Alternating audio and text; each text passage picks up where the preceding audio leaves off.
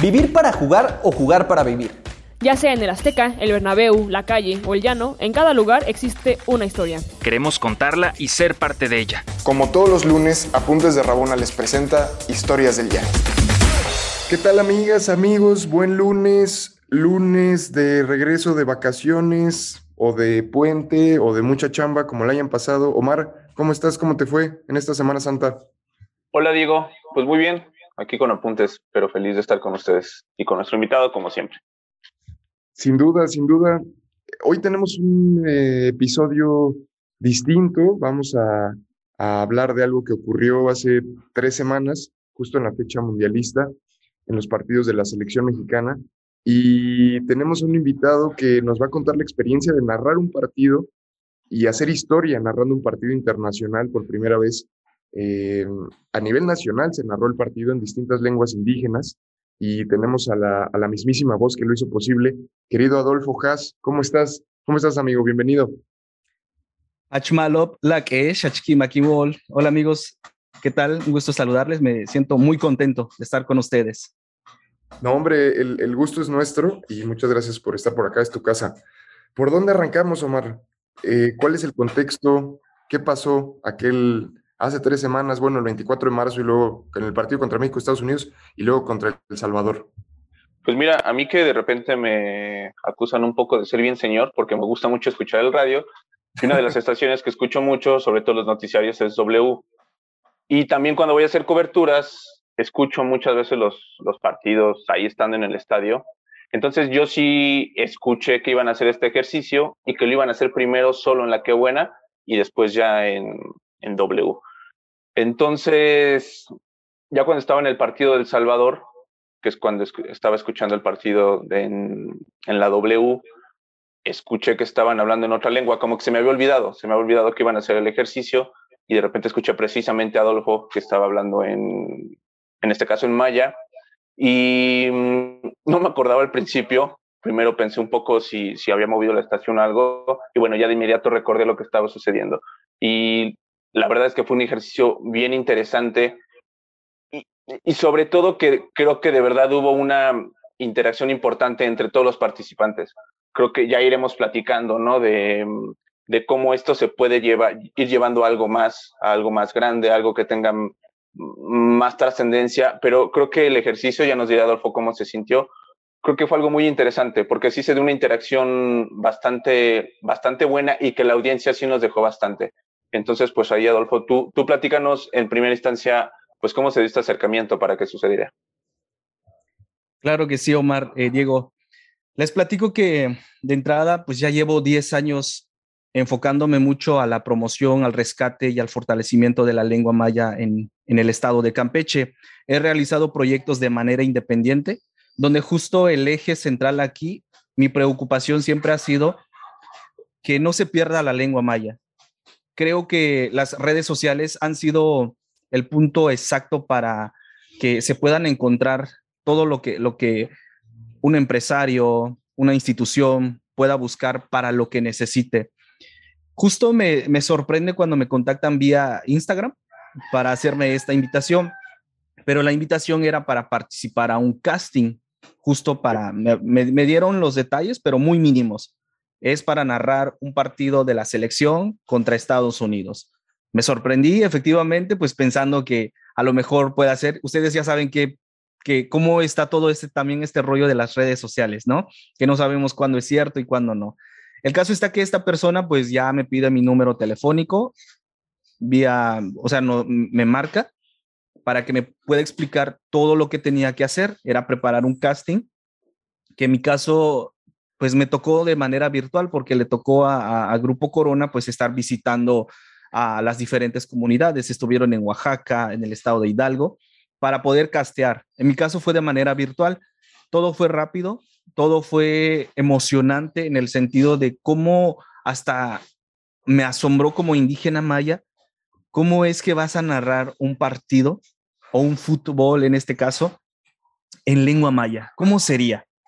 Fue una tarea que primero, pues al principio difícil, ¿sí? Porque tenías que conectar, tenías que buscar algunas palabras, interpretaciones, porque en la lengua maya, o más bien de hecho en las lenguas indígenas, trabajamos mucho con cosmovisiones, que es la interpretación de lo que nosotros percibimos. Fue una tarea, sí difícil al principio, pero luego vas conociendo que todo, todo se hace más fácil cuando conoces ya detalladamente cada uno de, los procesos de, la, de, de, un juego o un partido de fútbol. Entonces estas personas me convocan a este casting, fue de manera peninsular en el caso de la lengua maya, y siempre ha destacado el estado de Yucatán en este tipo de proyectos. Estuve casi un año en el centro del país, en, Pachuca Hidalgo, y escuchaba, me preguntaban, ¿y tú de dónde vienes? De Campeche. Y casi no ubicaban Campeche, en, eh, más bien en esta parte. Y entonces como que sí, sí saca de onda. Luego se da esta oportunidad y pues bueno, yo participo en este casting y desde el momento que yo hice y mandé mi casting, dije, yo tengo que quedarme en este casting, voy a representar a Campeche, ¿sí? Bueno, pues pasaron los días y, efectivamente no me habían dado ni siquiera la información o, que me habían dicho, ¿sabes qué? Gracias por participar. Estaba ya un tanto decepcionado porque era un domingo, justo estaba, lo recordé para un domingo y era lunes de puente por el 21 de marzo, ¿sí? Y, yo recuerdo que ese día, el lunes 21, justo estaba preparando contenido para hablar de, de que es Chichen Itza, la, que el, descenso de, de en, el, las, en la pirámide de Chichen Itza, estaba preparando contenido para eso. Y en la tarde me notifican, me contacta la, la misma productora y me dice, ¿sabes qué? Estás entre los tres finalistas para el, eh, el casting que habíamos convocado de Grupo Corona. Y yo dije, ¿cómo va a ser? Y ya empecé como que a, a emocionarme mucho más. Solamente que lo que estaban preguntando acá si teníamos la disponibilidad de viajar al día siguiente, ¿sí? Pues yo, yo ya estaba listo. En el momento en que a mí me habían dicho, ese creo que también fue una de las ventajas que, que me dio esta oportunidad.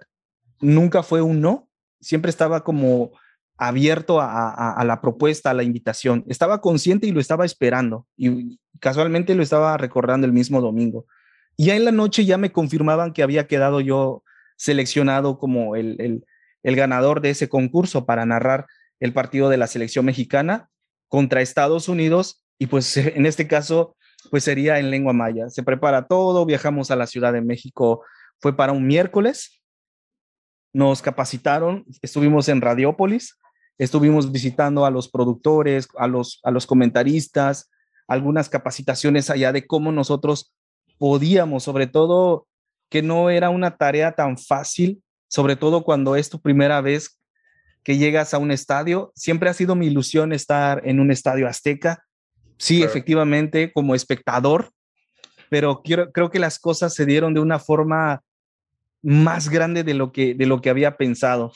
Es muy difícil que uno como, como indígena, sobre todo por la cuestión económica, que, que tengas la oportunidad incluso de salir de tu estado. Primero porque pues es muy costoso si tienes que viajar en autobús o en un avión, pues todo eso implica un gasto muy, muy grande. Y, creo que esto también fue, fue, una experiencia muy bonita, es como un reconocimiento también que te hace la vida por todo lo que, lo que haces, por lo que te gusta. Sí, sin. Además se te escucha emocionado y eso se, transmite. Digo, para que la gente sepa también cierto contexto, Adolfo, eh, bueno, según datos del INEGI, por ejemplo, de 2020, alrededor de 6.15% de la población mexicana habla una lengua indígena.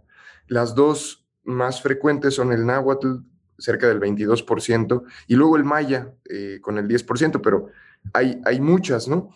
Eh, dentro de ese porcentaje, dentro de ese 6.14%, hay un porcentaje amplio, alrededor del 20%, que no habla, un, que no habla español, es decir, que habla solamente una lengua indígena, eh, llámese zapoteco, mixteco, chatino y demás. ¿Cómo es, es, cómo fue? Porque no solo tú lo transmitiste en lengua maya, pero nos contabas, había otras transmisiones, eh, digamos, simultáneas que se estaban dando en náhuatl, en, Ayuj, en Ayuja, si lo estoy pronunciando bien, y, en otras, todo, todo al mismo tiempo. ¿Cómo fue esta experiencia de, de estar en varias cabinas con gente que habla también otras lenguas indígenas como tú? Sí, fíjate que de entrada este, este proyecto pues llega a, hermanarnos con las demás lenguas maternas. Fue algo que también agradezco mucho porque de entrada la noticia era como grabar algunas, eh, digamos, este, para un comercial, pero la sorpresa fue que, que era para narrar un partido de la, de la, de la selección. Nos llevaron, de hecho, en el switch de, de, Corona y ahí fue toda la transmisión. Habían tres cabinas y en esas cabinas le tocó estar, digamos, la, las lenguas indígenas de, de Mije, Mixteco, Chatino y Zapoteco. Eran cuatro compañeros que estuvieron intercambiando, ¿sí? Se movían y ya. En el caso de la lengua maya y náhuatl, nos tocó estar en los dos tiempos completos. Eh, la lengua maya tenía su propia cabina junto con otros dos comentaristas, que ahí estaba Alfonso, el Padre Santo y Alberto Bernal, que fueron muy buenos maestros en este entonces para que se puedan dar las cosas como, como debería de ser. Y entonces aquí, en este caso, Radiopolis tiene varias estaciones, entre ellos está W Radio y también está La Que Buena. En el caso del sureste, se escucha más, más La Que Buena, son estaciones que pues bueno, nos ponen a, a bailar toda la, la, cuestión de música grupera, banda, ¿no? El caso está que nos informan que cada locutor, dependiendo de la zona, puede compartir que se iban a escuchar en todas las estaciones que pertenecían a esa zona, ¿sí? Ya luego la decisión fue que se iba a intercambiar las lenguas en las diferentes, eh, digamos, las regiones. En este caso, maya se escuchó en el, en el norte del país, la lengua que será este mije o mixteco se escuchaba en el sur. O sea, fue prácticamente como un revoltijo, pero muy, muy padre, con una chispa increíble, porque luego la gente se preguntaba, óyeme, ¿qué lengua es esa? Y desde que estábamos nosotros ahí en, justo en el, en el switch, estaba el área que, que, manejaba las redes sociales de W Radio y también de la empresa. Y se armó un, o sea, sin mentirte, fue algo que yo estaba tan impresionando, impresionado cómo llegaban los tweets. Tenían una línea de mensajes y solamente se estaba hablando de eso. La gente que escuchaba la radio, oye, qué, qué interesante lo que están haciendo, esperamos que no sea la primera vez que incluyan a las lenguas indígenas, es la primera vez que se hace esto, o sea, una, un gran reconocimiento al, al proyecto que, que, de inclusión, porque justo ese es el objetivo de, este, de esta campaña, la inclusión de las lenguas indígenas. Si la selección mexicana es de todos, entonces también tiene que ser narrado y que los pueblos indígenas, los pueblos originarios, puedan disfrutar el partido en su lengua materna. Eso fue lo más emocionante, fue lo que cautivó mucho a la gente, como en este caso, gente que no habla alguna lengua indígena, pero que sabe lo, lo, lo enriquecedor que es realizar este tipo de proyectos. Entonces ahí te, te comento que estuvimos, fuimos testigos de cómo llegaban los mensajes, los tweets, y nos motivaba más a hacer las cosas bien. Porque si al principio escuchar un cielito lindo, un México, 40 mil almas gritando en el estadio Azteca y, y, tener la producción frente a ti, no fue una tarea fácil, sobre todo cuando te arriesgas a algo tan grande, porque yo al momento de llegar allá, sí llegué a pensar en qué lío me metí, porque fue una tarea que, que, que sí por el momento llegas a pensar, ¿será que, que, que la arme? No, o sea, te pasan muchas cosas por la mente, porque ya estás ahí, ya no es otra cosa como tú habías imaginado, es algo mucho más grande. Y entonces, pues, ¿qué te queda? Pues echarle ganas, escuchar los consejos de, de, de Beto Bernal, que me dice, mira, lo único que tienes que hacer es transmitirle, platicarle a la gente lo que tú estás viendo. No tienes que inventar nada, no tienes que mentirle a tu gente, únicamente lo que tú sientes, lo que estás viviendo en el estadio Azteca, que si viene el saque de meta, que si viene un penalti, es lo que le vas a contar. Y, sabes que la radio es más complicado porque solamente vos y tú tienes que emocionarte, tienes que ponerle todo lo que tú necesites. No te preocupes, si quieres, en el momento en que tú ya estés preparado, te lanzamos al ruedo. Y efectivamente fue así, poco a poco fui tomando la confianza. Minuto, ¿qué será? De 5 a 8, yo ya estaba emocionado porque veía a ellos cómo lo hacían y yo decía, yo ya quiero hacerlo. Y empezaban a soltarme poco a poco y de la nada ya nos decían, estaba, estamos a cinco minutos por terminar el, el primer tiempo de... Pasó rapidísimo el tiempo, mm. rapidísimo. Y luego pasa lo mismo con el, el, segundo tiempo. Esperábamos cantar un gol para México y Estados Unidos, pero bueno, no se dio la oportunidad. pero creo que la, enorme satisfacción de estar ahí con estos grandes de, del mundo futbolístico y, ver cómo están allá es, creo que algo que marca mi, mi vida profesional. Cumplí un sueño y gracias a la lengua materna que siempre tuve la confianza que mi lengua materna me iba a dar esta oportunidad. No sé cuál era, pero ya, me, ya se presenta con, con, estas, con estas oportunidades. Haciendo una pausa tantito en, en, lo cultural, en, en, la parte de la diversidad, meramente en lo futbolístico o futbolero, ¿cuál es tu relación con el fútbol? ¿Cuál ha sido a lo largo de tu vida? Y ya específicamente ese día, ¿cómo lo viviste? Si no entendí mal, fue tu primera visita al Estadio Azteca. Entonces, desde lo futbolero, desde lo pasional y en ese sentido, ¿cuál es tu relación y cómo lo viviste ese día? Mira, te comento que el fútbol es, me recuerda mucho mi infancia, es mi infancia. Nosotros aquí en la comunidad, de hecho en la calle, ni siquiera habían, las calles estaban pavimentadas. Con los vecinos nosotros armábamos partidos, nuestro portero o nuestra portería eran dos piedras que nosotros acomodábamos, ¿sí? Con el paso del tiempo, pues sí practicas mucho. Yo dejé de practicar, de hecho, el fútbol como en la preparatoria. Ya en la etapa de la universidad es cuando menos tienes tiempo de hacer las cosas, te enfocas a otras cosas. Ves la, digamos, los partidos de, de fútbol, pero ya cambia muchas cosas y de repente como que la vida llega y te da otra sacudida para recordarte muchas cosas. Entonces aquí como que siempre quedó la parte de, un aficionado, ¿sí? Y luego que, llegue esta oportunidad, yo creo que no, no hay nada que lo pueda que lo pueda describir.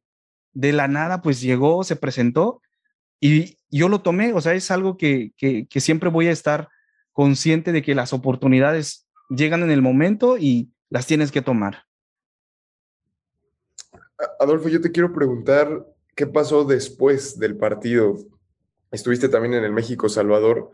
Cuando regresas a, Campeche, ¿qué te dice la gente cercana que te escuchó? Eh, no sé, tu familia, tus seres queridos, ¿cómo lo vivieron? ¿Qué fue para ellos, para la gente que, que te dio retroalimentación, qué fue para ellos poder escuchar un partido por primera vez en su lengua materna? ¿Cómo es el recibimiento? Híjole, que todo ha sido muy, muy bonito.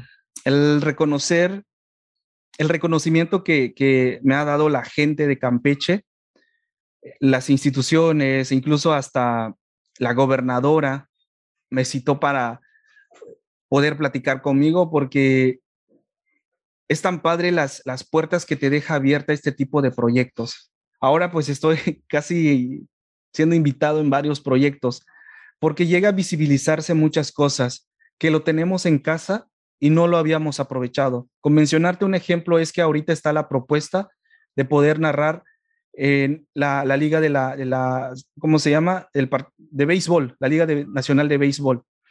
Tenemos en este caso a, los Piratas de Campeche. está la invitación para poder narrarlo en lengua maya. Y justo uno de ellos hace el comentario, ¿cómo es que no se nos había ocurrido algo así? Y efectivamente, hasta que no llegue alguien, no valoras lo, lo que tú tienes en casa. Y entonces, a raíz también de este proyecto es que salen muchas entrevistas. Creo que la gente, pues yo ya tenía experiencia en radio, muy poca gente me había identificado en, radio comercial, había hecho radio también este, institucional, pero era muy poco lo que la gente que me ubicaba. Y con esto se armó como una bomba en, en todo que veía notas acá, campechano, campechano, o sea, todo lo que yo había mentalizado desde el primer momento, voy a representar a Campeche, justo eso es lo que yo vi. Y, y, pues sí, en su momento, pues sí, lloré de, de felicidad porque fue histórico. Campechano narra por primera vez partido de la selección mexicana contra Estados Unidos. Campechano estará en el... Todo. Esa parte me, me conmovió muchísimo. Sobre todo ahora sí en la parte afectiva, agradecí mucho a una persona tan especial que es a mi madre, que ya descansa en paz. Ella fue la, la maestra de, mi maestra de la lengua maya. Tuve una excelente maestra, pues aprendes la lengua porque lo escuchas, te habla de esta manera. Ella podía entender en un 95 o, o un 5% el español, 95% es la lengua maya. Entonces crezco, tuve dificultades en comprender el español, le eché ganas también para, para poder aprender a, hablar el, idioma español. Lo bonito de esto es esta parte que, tú comentas, cómo fue el recibimiento. La gente, sobre todo yo fui con la, la bandera de representar a la comunidad indígena maya. Es, me siento honrado desde el primer momento en que me dicen, has sido seleccionado. Y creo que esto marca para siempre mi vida, porque tantas puertas están abiertas ahora con este proyecto. El reconocimiento de, no de mi persona, sino que existen las lenguas indígenas y que ahora otras instituciones, otras empresas quieran incluir algo tan, tan rico que nosotros tenemos, que es la parte lingüística de nuestro país. Tenemos 68 lenguas indígenas en México, 364 variantes, pero nunca antes, siempre se ha hablado de que tenemos no a la discriminación, no a esto, pero hasta ahí quedan las campañas, las fotos con los indígenas, y hasta ahí queda. Nunca se había palpado algo de, de considerar en, el aspecto deportivo a los indígenas para que lleguen y sobre todo quiera o no la gente, para nosotros sí es un sueño prácticamente inalcanzable, inalcanzable por la cuestión económica, porque que salga un indígena de su comunidad es muy difícil, porque no conoces la ciudad, no sabes ni siquiera cómo llegar. O sea, son varios factores que nosotros tenemos que identificar y que sobre todo puede o existe la posibilidad que de plano hay indígenas que no puedan hablar el español y que ahí ese sea como que un factor también de, discriminación, puede ser que sea, en este caso no, se, visibilizó y fue muy aceptado. Eso fue lo, maravilloso también de, de toda esta experiencia, el reconocimiento de las lenguas madres, que existe proyectos donde se puedan integrar y creo que esto fue como que el parteaguas para, para varias cosas en el país. Justo es, bueno, más o menos lo, que yo preguntar, lo que ya nos comentaste. Entonces, pues más bien rescato que eh, esperamos y supongo que, que, tú más que nadie, que este proyecto más allá de una campaña, pues que es finita, tiene un principio, tiene un fin, más allá de que mm, de que tenga una visión y una misión específica, también tienen propósitos comerciales, de posicionamiento, etcétera. Pero lo más importante es que esto realmente pueda ser algo que llegue hasta las comunidades y que pueda impregnarse y, que pueda de ahí se generar algo, algo diferente y algo nuevo. Nos comentas lo de la liga de béisbol.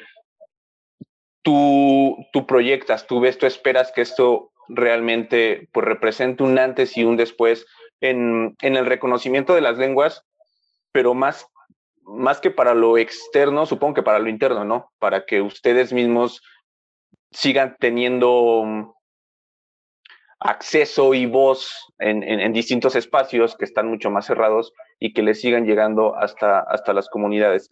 Entonces, en, ese sentido, ¿tú cómo, tú qué proyectas? ¿Qué, ¿Qué tanto crees que se pueda extender esta liga que afortunadamente se dio con lo que pasó en W? Sí, efectivamente, como comentas, tiene un principio. De hecho, esto solamente fue el principio, eso nos lo, nos lo aclararon, porque vamos a estar trabajando constantemente con, con Corona para trabajar diferentes tipos de proyectos. Ya estamos tocando la parte deportiva. Puede ser que más adelante la, la cuestión de, ¿qué será? La parte social, cultural, turística, ¿sí? Porque tenemos muchas cosas que hacer a través de nuestras lenguas y qué mejor que nosotros como portavoces conocemos nuestro estado, conocemos cada parte, cómo es nuestra gente, las necesidades de la gente y eso nos ayuda, es una pauta. Independientemente si siga o no, a nosotros nos han sembrado como una semillita para siempre pensar en grande, para siempre llegar a pensar que en cualquier momento todo se hace realidad y que todo es posible. A mí lo que me deja esto es un buen sabor de boca porque hace que me enamore aún más de mis raíces, de que me sienta mucho más orgulloso de mis raíces. me toca trabajar por las generaciones que están viendo lo que estoy haciendo, porque para ellos un servidor ya es como un ejemplo de superación personal y profesional y ahora me toca hacer algo también por ellos, realizar proyectos en mi comunidad, que de hecho justo el año pasado lanzamos la Escuela Virtual para la Enseñanza de la Lengua Maya.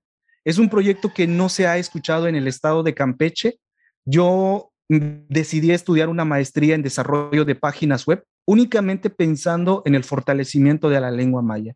Presenté un proyecto, no tenía tan claro qué era lo que tenía, simple y sencillamente empecé como tener una página para escribir blogs de, todo lo que, de lo que se pueda hablar de la cultura maya.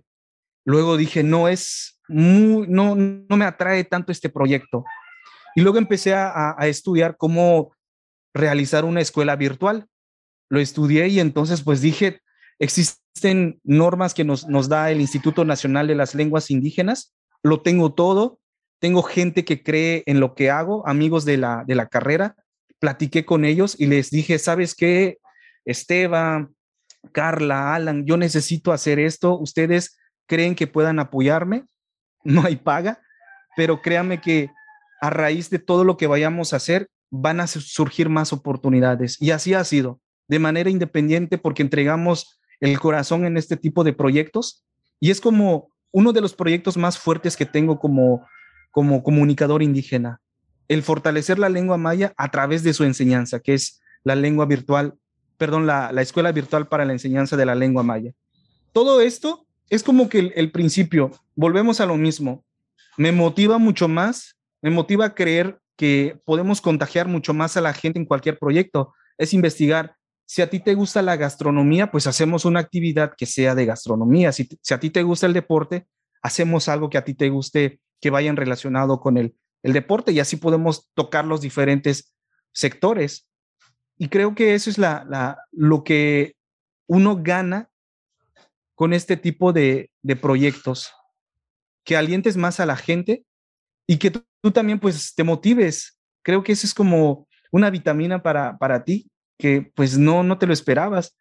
Con esto de la pandemia, luego de tantas cosas, de tantas sacudidas que te afecta económica y emocionalmente, yo ya había dado por, por perdido el, el 2022.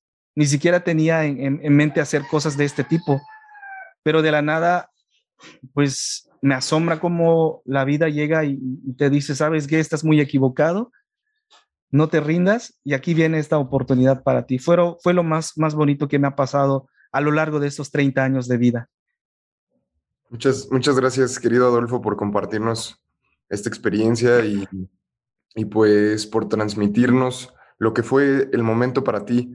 Eh, haciendo una pequeña reflexión justo en, en, lo que recalcaba Omar, creo que es interesante, hay empresas que empiezan a o que aprovechan este tipo de, de iniciativas de inclusión, pero más allá de las empresas, creo que eh, lo que deja, ¿no? Lo que te deja sobre todo y a ti y a las comunidades indígenas son puertas abiertas que, como bien dices, hay que aprovechar, ¿no?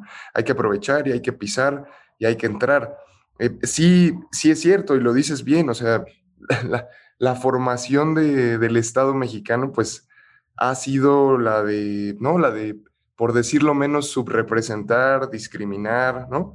Eh, a las poblaciones indígenas y esperemos que, que, al menos en el deporte empiecen a abrirse puertas para que la balanza medianamente vaya, vaya equilibrándose.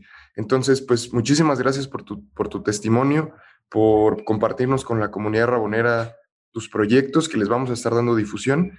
Y yo te, te pediría, si, si te interesa, si quieres, para cerrar, que nos puedas narrar un par de minutos, alguna jugada que te acuerdes, eh, para que la gente tenga esa textura, esos fonemas, esa pasión a través del maya.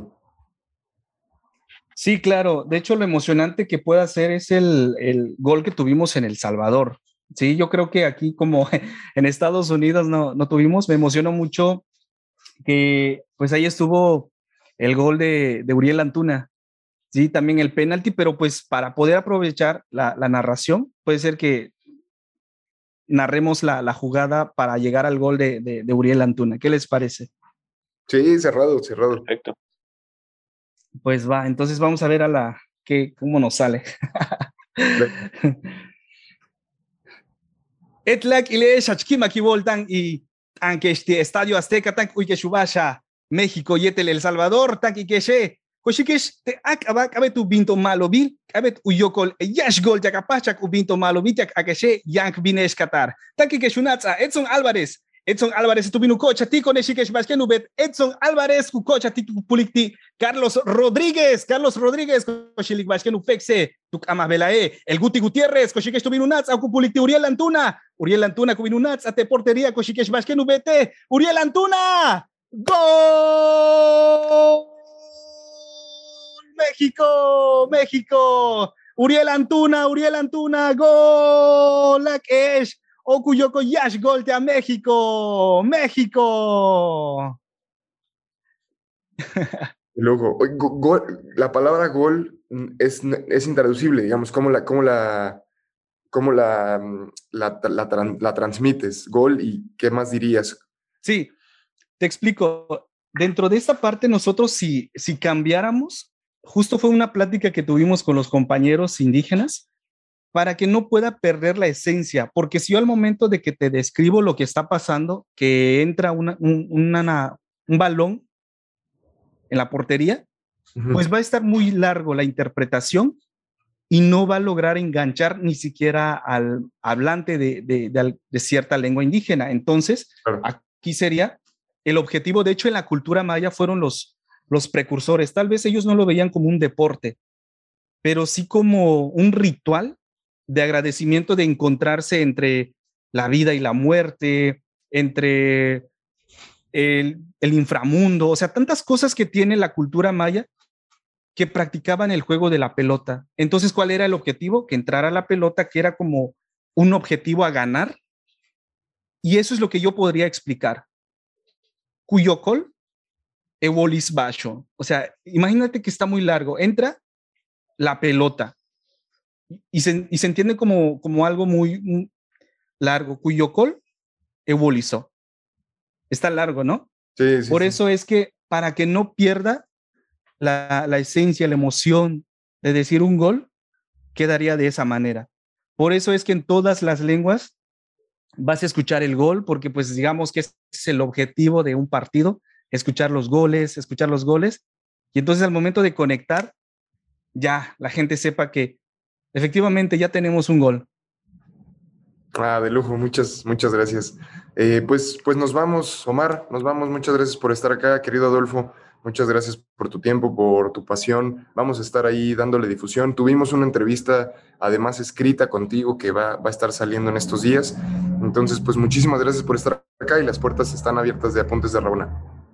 Nip hola el titular Kaleshtan Achan Konesh, Achkimakiwol Kabe Adolfo Haas. Muchas gracias a todos ustedes porque nos, bueno, pues nos hayan acompañado y sobre todo por la invitación. Yo soy Adolfo Haas.